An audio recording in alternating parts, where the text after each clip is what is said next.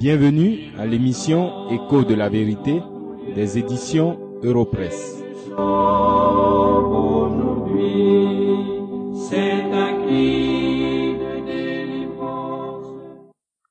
Qu'est-ce que la vie de la foi? C'est la question à laquelle nous continuerons à répondre dans cette émission en regardant toujours à la vie d'Abraham dans Genèse chapitre 12. Dans l'émission précédente, nous avons noté deux choses. Premièrement, la vie de la foi commence par la révélation de Dieu aux pécheurs.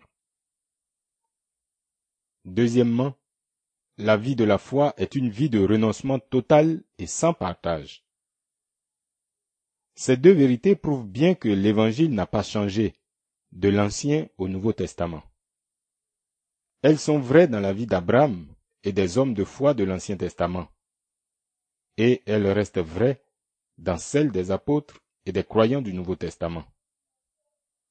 Il n'y a donc aucune raison que les croyants d'aujourd'hui ne recherchent pas ces signes dans leur vie. Je dois même préciser que là où ces choses ne sont pas, il n'y a pas de vie de foi. Ne vous contentez donc pas de ce que pensent et promettent les hommes. Laissez-vous au contraire sonder par la lumière des saintes écritures, la Bible. Maintenant, je vous prie de prendre votre Bible, si vous l'avez non loin de vous, et d'ouvrir au chapitre 12 du livre de Genèse, le premier livre de la Bible. Si vous n'en avez pas encore, je vous supplie de vous en procurer dans une librairie. La Bible est la parole de Dieu. C'est en la lisant et en l'étudiant que vous connaîtrez le péché, la gloire de Dieu et votre besoin de repentance. C'est ainsi que vous serez conduit à la foi en Jésus-Christ le Fils de Dieu. Lisez pour vous-même les versets 1 à 8 de Genèse chapitre 12.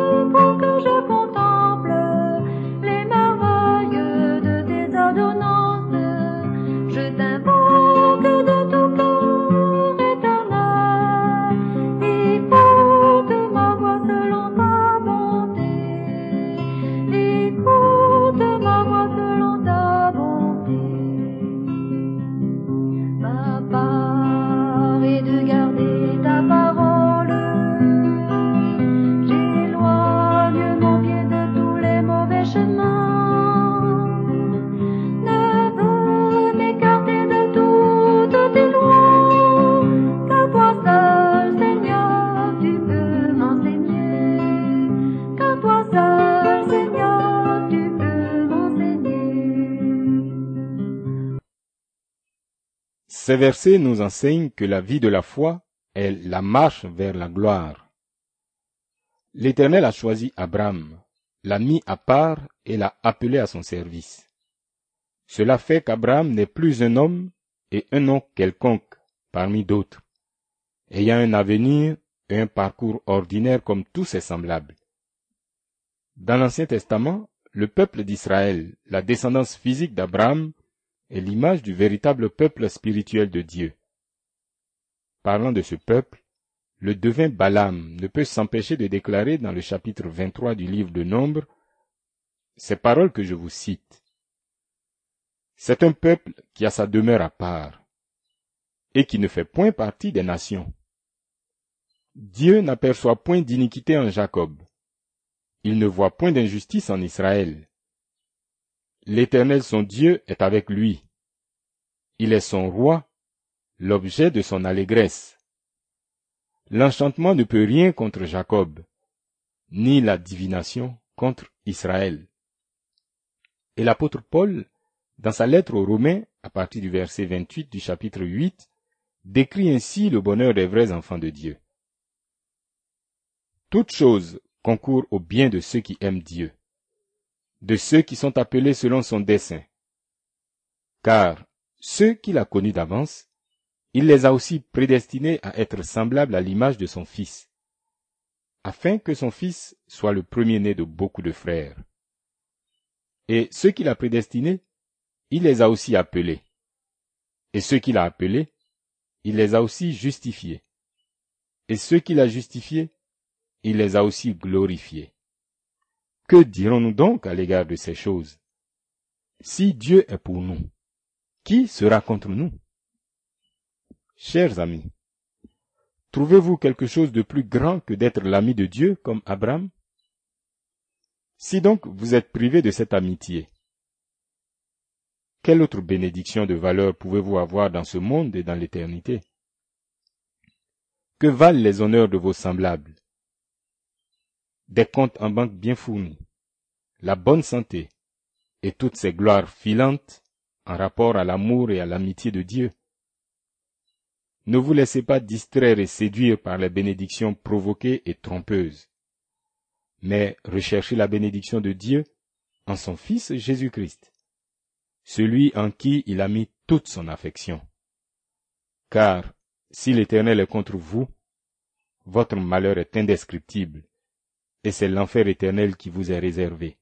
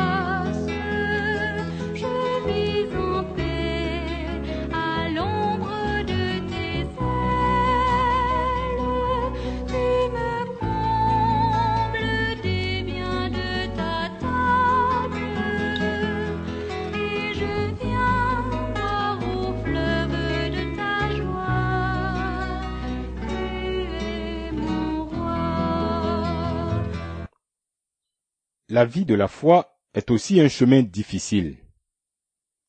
Je sais que cela vous étonne, puisque les hommes de Dieu à la mode vous ont habitué à entendre le contraire.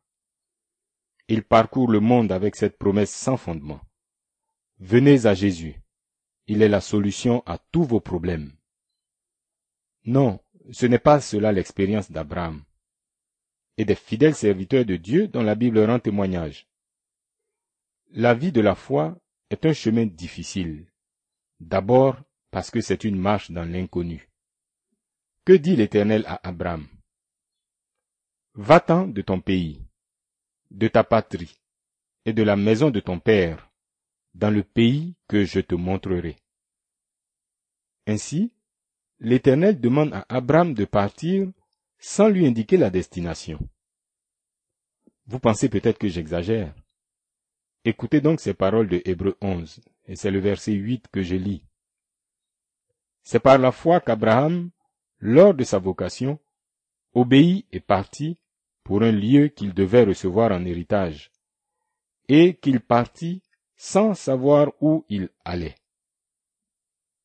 Abraham ne partait pas en voyage d'exploration, il déménageait. Mieux, il quittait son pays et renonçait à tout ce qu'il était pour s'en aller avec sa femme et tout ce qui lui appartenait. Drôle d'aventurier, peut-on dire. C'est effectivement cela. La parole de Dieu est une lampe au pied de celui qui marche par la foi, et une lumière sur son sentier. Cependant, l'Éternel ne montre jamais d'avance tous les contours du chemin. Il déroule le chemin étape par étape. C'est bien cela le sens de vivre par la foi ce n'est pas nous fixer sur ce que nous voyons devant nous. C'est suivre le Seigneur Jésus en observant tout ce qu'il nous a dit. C'est la ferme confiance que nous avons en notre Père céleste. La vie de la foi est aussi un chemin difficile parce qu'elle est sans repos. Abraham arrive dans le pays de Canaan avec tout son cortège.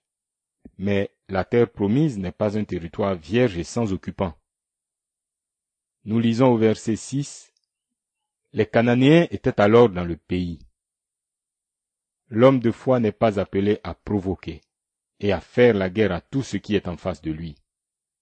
Il apprend jour après jour à aller au rythme de Dieu. Abraham devait vivre au milieu des Cananéens sans se mélanger à eux, jusqu'à ce que vienne le temps de leur extermination par ses descendants. Cependant, Abraham n'a pas peur d'exprimer clairement et sans détour sa foi. Il bâtit des autels à l'honneur de l'Éternel, son Dieu, que les Cananéens ne connaissaient pas. C'est à cette vigilance que l'apôtre Paul exhorte les disciples du Seigneur Jésus. Fortifiez-vous dans le Seigneur, et par sa force toute puissante, revêtez-vous de toutes les armes de Dieu, afin de pouvoir tenir ferme contre les ruses du diable. Car nous n'avons pas à lutter contre la chair et le sang, mais contre les dominations, contre les autorités, contre les princes de ce monde de ténèbres, contre les esprits méchants dans les lieux célestes. C'est une lutte que les enfants de Dieu ont à soutenir jusqu'à la fin. Mais grâce soit rendue au Seigneur Jésus-Christ, qui a dépouillé les dominations et les autorités, et les a livrées publiquement en spectacle en triomphant d'elles par la croix. Oui, la vie de la foi est la marche vers la gloire, mais c'est un chemin difficile. Heureusement, l'agneau de Dieu l'a pratiqué et il a vaincu.